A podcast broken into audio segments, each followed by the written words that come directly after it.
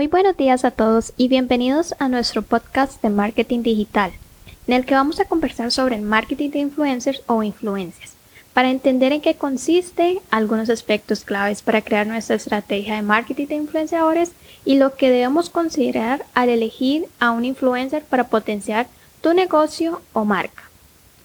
Antes de iniciar, mi nombre es Kemley y formo parte del equipo de JK Media.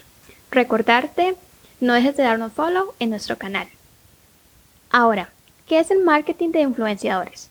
Este concepto de marketing se caracteriza por apoyarse en influencers en medios sociales, donde prestan su marca personal e imagen para promocionar productos de otras marcas. Esto ha crecido tanto y es gracias a los resultados que ha generado.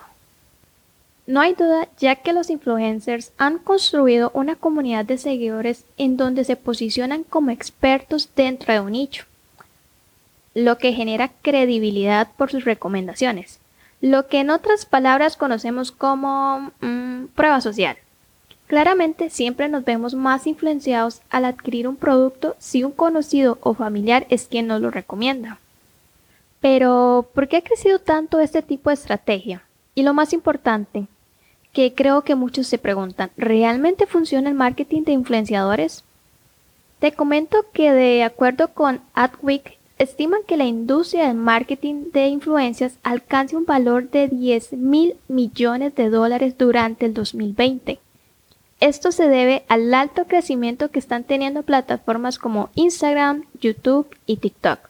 Además, Adweek en su reporte mencionaban que las marcas consideran efectivo este tipo de estrategia, debido a la calidad de los clientes y el tráfico que les generaba, considerándolo mejor que otros canales y recursos del marketing tradicional, incluso que les permite enfocarse en la medición y mejora del ROI, que el ROI es el retorno de la inversión.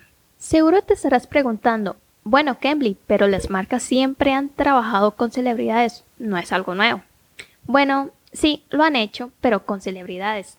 Ahí es donde radica la gran diferencia en este escenario.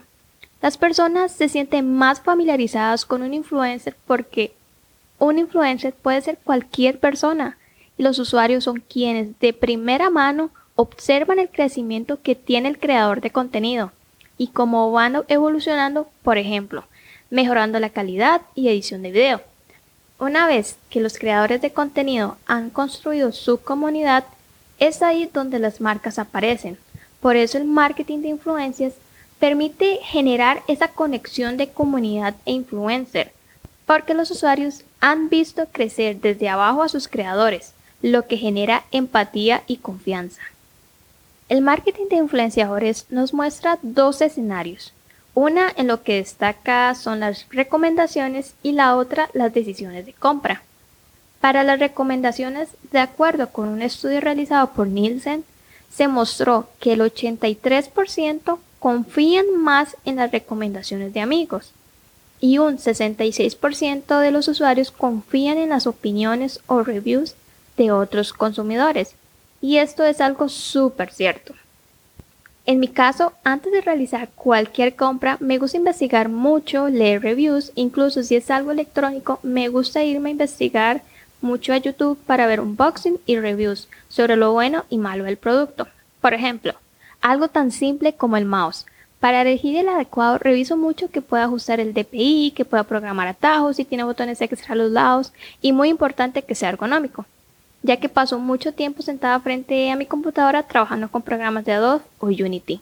También si tiene RGB sería un punto extra para mí. Tal vez para otra persona sea más sencillo comprar el primer mouse que ve, pero para mí esto me ayuda mucho a darme una idea del producto, sus pros y contras y sentirme más segura que he hecho una buena inversión adecuada a lo que estoy buscando y eso lo logro gracias a los reviews de otros consumidores.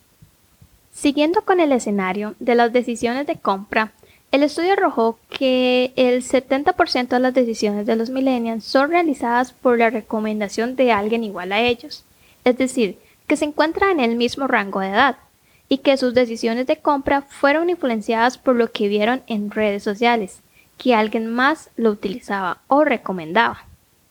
Si vemos, esta estrategia puede generar muy buenas ventajas, entre ellas visibilizar y potenciar el mensaje de tu marca, incluso dirigir el tráfico para ayudarte a generar ventas. Todo esto es gracias a que nos permite enfocarnos en emplear nuestras acciones a un segmento específico. Ahora nos encontramos ante el panorama sobre qué métricas o KPIs debo evaluar en este tipo de estrategia. Mi respuesta para ti es, mm, depende de tu objetivo y porque así, simple, no podemos pretender que vamos a medir todo si no tenemos claro qué buscamos con ello.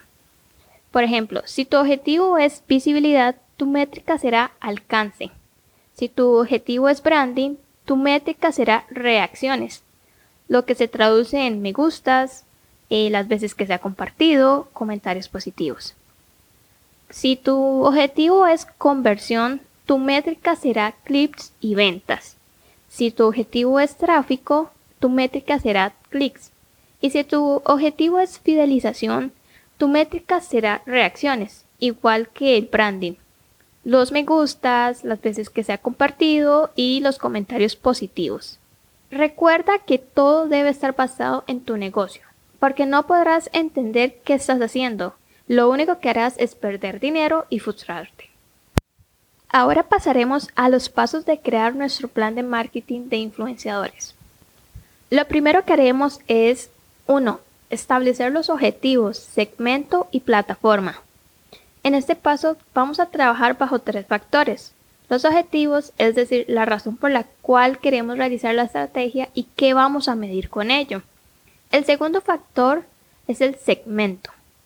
El definir tu buyer persona es primordial porque estará ligado a tu objetivo. Si buscas aumentar ventas en un producto que está dirigido a jóvenes, entonces debes entender sus necesidades. Solo así lograrás transmitir un mensaje adecuado de tu marca. Esto nos lleva al tercer factor, que es elegir la plataforma en donde buscas crear presencia de tu negocio o expandirte. Si estamos iniciando, lo mejor siempre será enfocarnos solo en una red social. 2 definir el tipo de influencer, presupuesto y estrategia de contenido. En este segundo paso debes definir el tipo de influencer que buscas, ya que basado en eso podrás crear tu presupuesto. Los microinfluencers están siendo cada vez más buscados en muchas industrias. Por ejemplo, en la industria de los videojuegos, las marcas escuchan a los influencers que tienen una gran audiencia. Sin embargo, son los micro en quienes ellos pueden crear alianzas porque vienen iniciando y con la marca pueden crecer juntos y potenciarlos, que es lo que ellos más valoran. El definir una estrategia de contenido sobre cómo atraer a esa audiencia hacia tu producto o servicio es primordial. 3. Encontrar a los influenciadores. Si decides buscar microinfluencers, es hora de irnos a la plataforma que elegimos para crear la presencia de la marca. Es muy importante que ambas partes ganen.